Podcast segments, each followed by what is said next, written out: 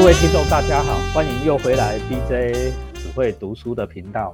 我们今天呢非常开心哦，又把上次没讲完鲁智深的齐鲁又讲回来了。鲁智深后面的故事比前面更精彩哦。齐鲁又回来跟我们谈鲁鲁智深这一个人。齐鲁跟大家问好吧。各位听众大家好。好，我们今天是从第四回哈赵元赖重修文殊院鲁智深大闹五台山开始讲起嘛。前情提要一下哈，在这里呢。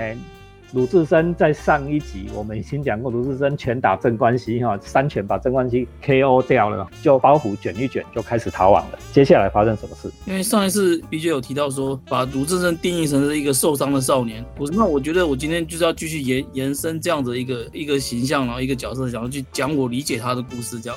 对，所以我们必须要把后面故事再再讲多一点。因为鲁智深我们传统的对他印象，他就是一个胖和尚，方头大耳这样子，然后好像有一点鲁莽，好像就是一个跟所谓的。痴情男儿无关这样。其实我我今天要讲的解释就是说，事实上他是整部《水浒传》里面就是真正的痴情好汉，而且真正的多情人，然后真正的最孤独的一个人。我接下来的故事就是试图要去找到这一边，而且解释说为什么我会这样说。这样好，上一次讲说他开始跑路嘛，他跑路第一，他可能他其实是不用跑的，可是为什么要跑？因为他可能想要去。见这个金翠莲，那可是他，他其实只是叫给了钱叫金翠莲走，他不知道金翠莲走到哪里去了。因为书里面是描写说他开始逃亡，因为逃亡之后，书里的说法是说他就是慌张，所以他就跑了好几个州哦，好几州哦，不是好几次而已，他跑了很远然后，到处跑。回来想，他是一个逃犯，他有必要这样子到处跑吗？而且他跑不是说是。掩盖面相这样跑，他就是光明正大，就是到处跑。这里面就是我觉得其中的一个疑点，他不是真的是为了逃亡躲避官府，然后到处跑。他事实上有可能是就是去找的，就是在找人海茫茫那找茫茫，他不知道在哪里。不是他又呢？金翠莲在哪里？他心可是他心里又放不下，他就纯情啊，就是对他就是放不下。事实上。他就只好到处去不找，结果没想到真的到了一个不知道什么地方，然后他就被人家拦下来，拦下来，结果拦下来那个人就是金翠莲的爸爸，就是他刚刚之前讲说金翠莲有个爸爸金老，哎，金老让他们相依为命嘛。哎，这个金老认出他，然后把他拉在一边，他说现在官府已经通缉你了，就是到处都贴了你那个空气的那个榜文啊，对啊，那你还这样子光明正大到处乱跑，好在是我先先叫住你，先认先认出你来，所以他就把那个。鲁智深请回他家，这样对吧？他说那个恩公这样，就是说其实我们父女俩啊，其实常时常想念你啊。要不是当初有你这样帮我们，我们就真的逃不出来。这样，所以他就看到鲁智深就是很开心，就一方面就是要帮他躲避，一方面就把他带回家这样。然后他那时候鲁智深才知道说，那个他们家是在一个就是离那个县城稍微远一点的一个比较偏偏远偏乡的地方，但那边有有个房子，金翠园在里面，事实上已经做了就是。人家的小三这样的啊，做了赵员外的外宅啊，外宅就是小三呐。对，外宅就是小三，那就是县里面有个大的有钱人叫赵员外，这样就已经做了他的小三了。那这地方就是他金屋藏娇的地方。那鲁智深就看一看，就说：“哦，你们很好就好了，我我就要走了，我就要走。”但是讲讲是这样讲了，但是那个父女俩就一直挽留他，一直挽留，说：“恩公，你一定要让我们就是请一下，要我们好不容易见到你。”然后就请他留下来喝酒吃饭，这样他就说好好好。你要想象一下哈，大家可以在这个时候哦，想象一下鲁智深的心情哦。你千里迢迢只为了寻金翠莲，对不对？好不容易找到他，结果他是已经在跟人家做小三哦。你如果说他是明媒正娶做人家的老婆，那我们也没话讲。他又给人家做小三。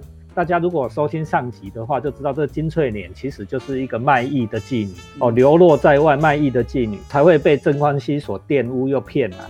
那现在哦，鲁智深救了他，结果流浪了那么久以后，他又去做人家小三，他是专业做小三，就专业做这种行当啊。啊，鲁智深痴情啊，人家说那个痴情眼盲，都看不清楚这个女孩子的的真面目啊。痴情走走走走到那里啊，我这个寻寻觅觅这么久，找到这一个人，找到金翠莲，居然他又在做人家的小三，那个心里面五味杂陈。你想想看啊，你的初恋情人，下次遇到他的时候，他在做人家小三，你心中是什么想法？这就是鲁智深。这时候的想法，可是爱情有时候东西就没有道理啊。他明明知道不行嘛，可是可是爱到台语不是有一句话吗？就是爱丢咔咔西咔嚓戏啊。对我台语不好，那就这意思。爱丢咔嚓戏啊。对对，就是，可是他表面上还是非常的有礼貌的啊，就是说啊，反正就是来看看你啊，这样吃酒，我是逃犯，我待会就要跑了。那他们正在那个一直，他们就这样子喝酒嘛，吃饭嘛，聊天嘛，然后一直到傍晚，傍晚他就。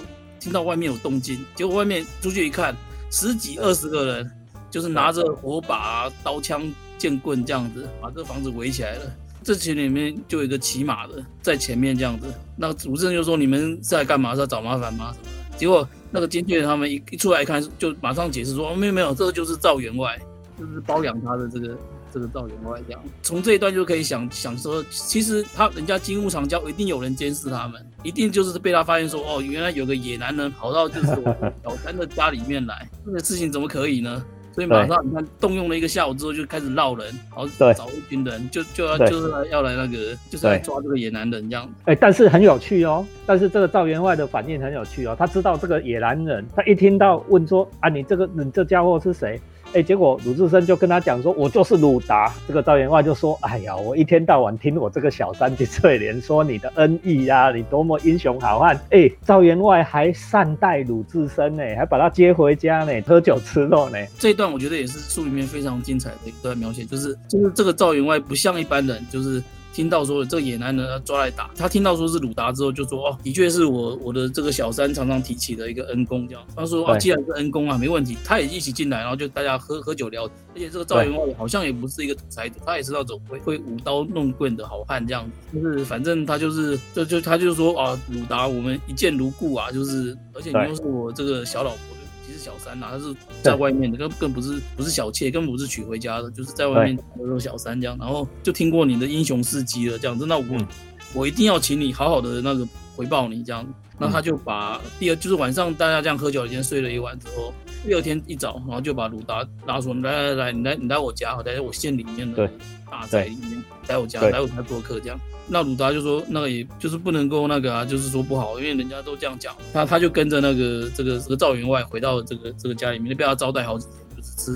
就就好，你看哦，这人家这个就是大家风范哦，对不对？赵员外，你看人家有钱人大家风范啊，你小妾不要说没怎样啊，如果真的他跟鲁达有怎么样，哎也无所谓啊，这个小妾。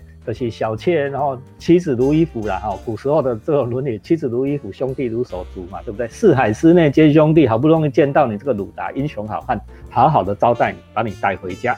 这个赵员外其实不止帮鲁达安排做的，还不止这些。他做了请他客之后，他鲁达这时候还是毕竟还是个逃犯嘛。赵员外招待他几天之后，后来就拿出了一个度牒。和尚的，你现在讲就是和尚的身份证嘛，就是你那那时候和和尚要有一张度牒哈，官府查访你，你度牒拿出来证明你才是和尚哦，对，要这样才行哦，哎，对，而且和尚就是化外之人，所以他假如说他原来逃犯的话，哎，他当了和尚之后，他就可以不用进监牢，就是等于说世俗的，就是之外的嘛。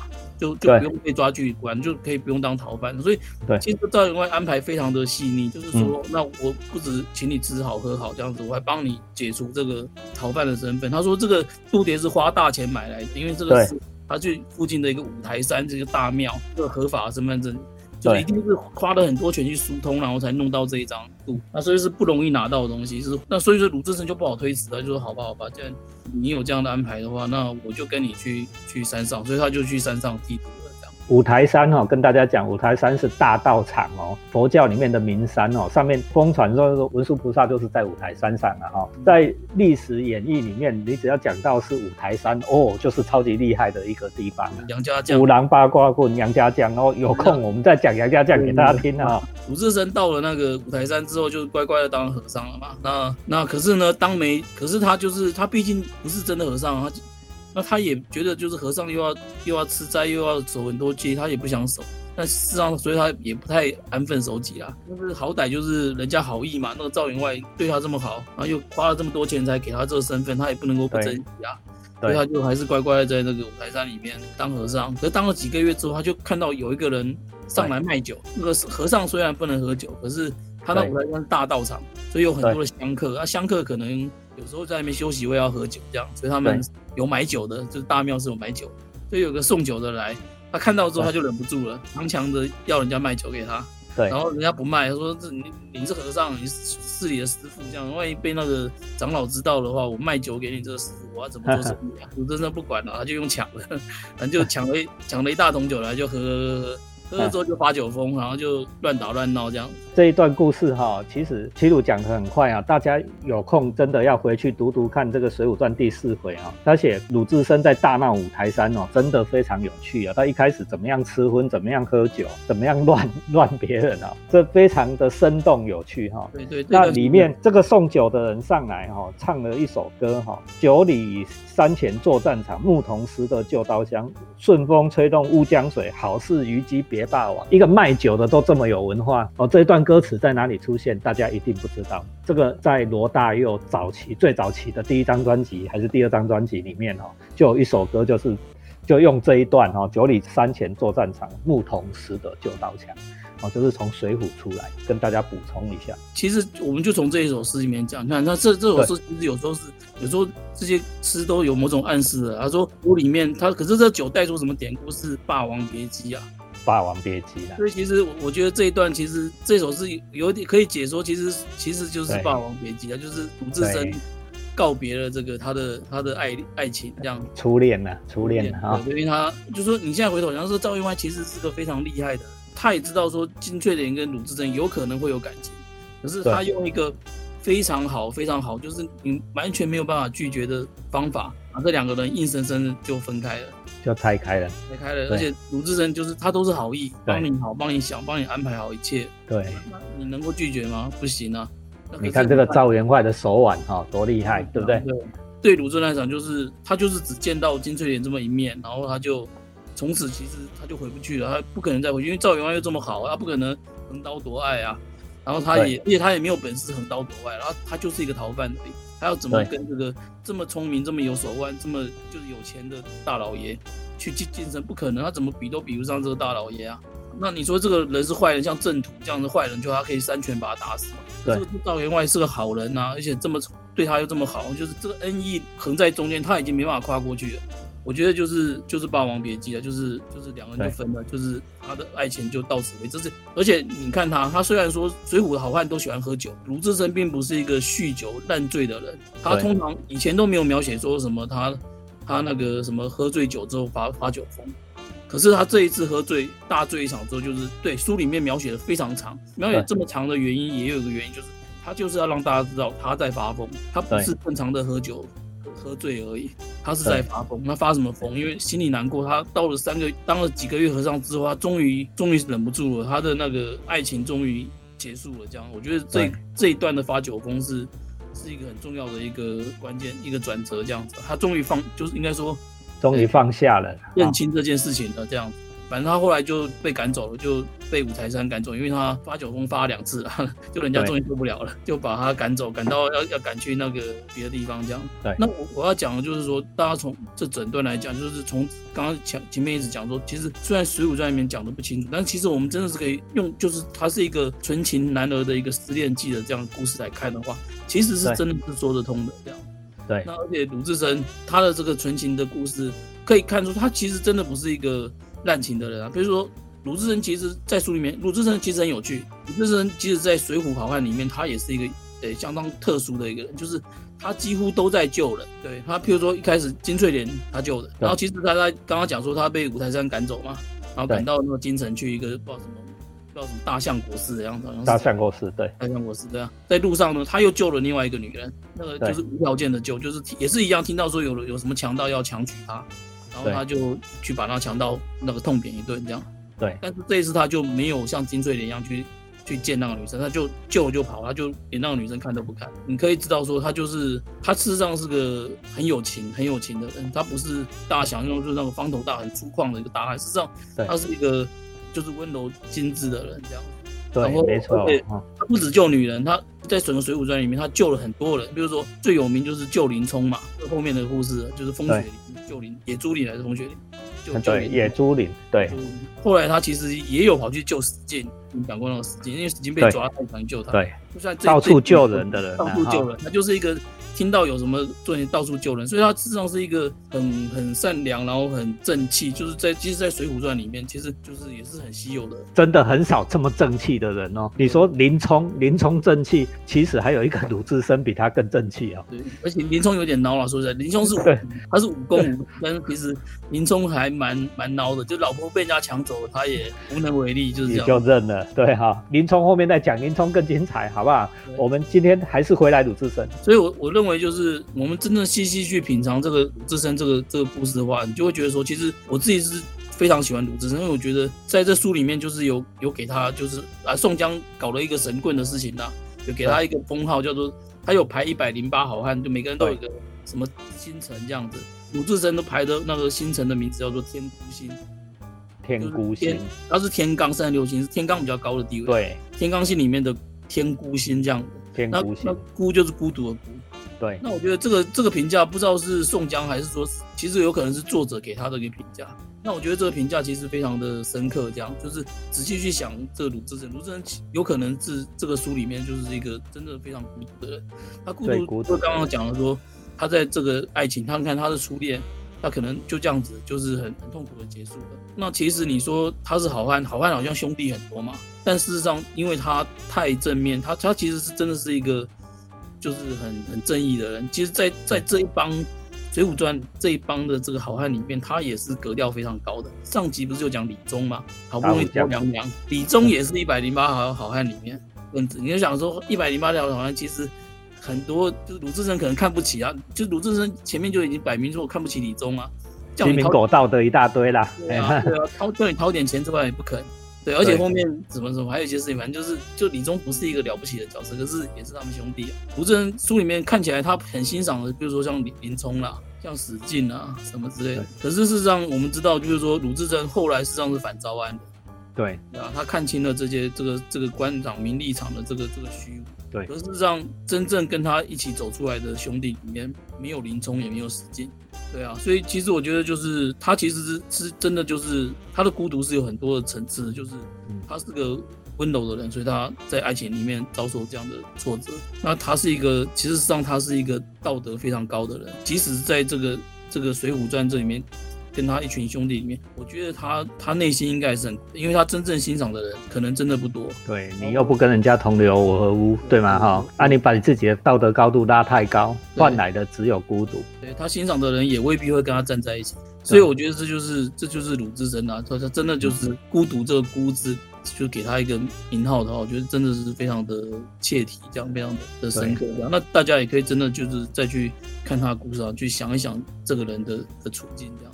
孤高啦，哈，我们就叫孤高，有一个字叫孤高，就孤独的人很高，高处的人很孤独哦。在日日本话里面讲孤高就是这个意思。像这一种类似像这种孤独而清高的角色，我们在小说里面非常多哦。小说里面非常多，齐鲁有没有想到什么小说里面的清孤独人物？呃，其实就是可能比如说像。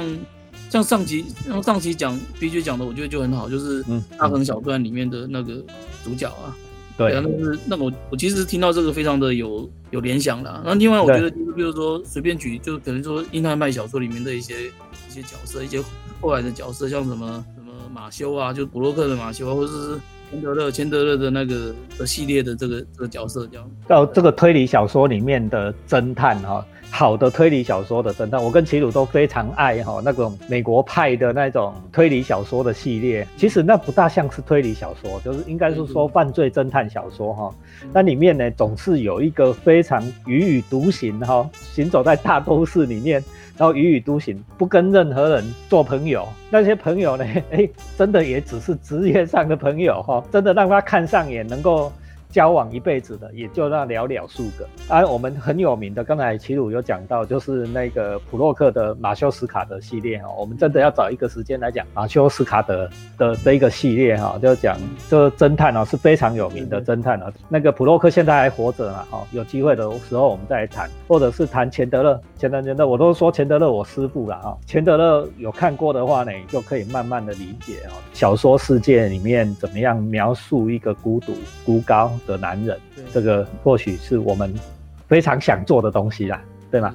对对对对对，其实其实我今天这样子解释鲁智深，其实其实也是受到了这个英泰潘这么多的阅读经验影响，就是比如说像普洛克这些人，他们在描写这样的孤独的这这种心境啊，或是情境上面，的确是有非常独到之处吧。就是我觉得至少灌输了我们啊人人的孤独是怎么样子。那那有了这样子的训练之后，其实我觉得我最近重看《水浒》的时候，我在看鲁智深的时候，我才觉得说哦，原来鲁智深也是这一个系列里面的一个角色。只是我们以前他藏在水水浒里面，我们不太看得见他。但是我今我就是想要说把他拉出来说，鲁智深其实也是一个这样子的孤独硬汉的一个系列的一个一份子。大家可以想办法去重新理解它。今天讲到这里啊，除了请大家一定要再去看《水浒》第四回、第五回。今天七路讲的内容在第四回、第五回里面。然后呢，还要跟大家有一个彩蛋呢，哈，我下一次还要叫齐鲁回来哈，谈普洛克或者是谈钱德勒哈，钱德勒的马罗，谈普洛克的马修斯卡德这一些呢，硬汉派的小说、西洋的小说，哎，你会发现读着读着，你又回到了《水浒传》。读者读者，《水浒传》读者读者，你又去到了普洛克。OK，哦，这样的阅读经验也是很美妙的哦，跨越国境哈，跨越文化的阅读经验哦，这才是我们这个频道想要提供给大家的。好，那我们今天非常谢谢齐鲁啊，那回来 BJ 只会读书的频道，你如果喜欢这个频道啊，按赞、留言、分享、开启小铃铛。你想要听齐鲁再来跟我们讲孤独而漂亮的男人，好吗？对，好，谢谢大家。拜拜，拜拜，谢谢 B J。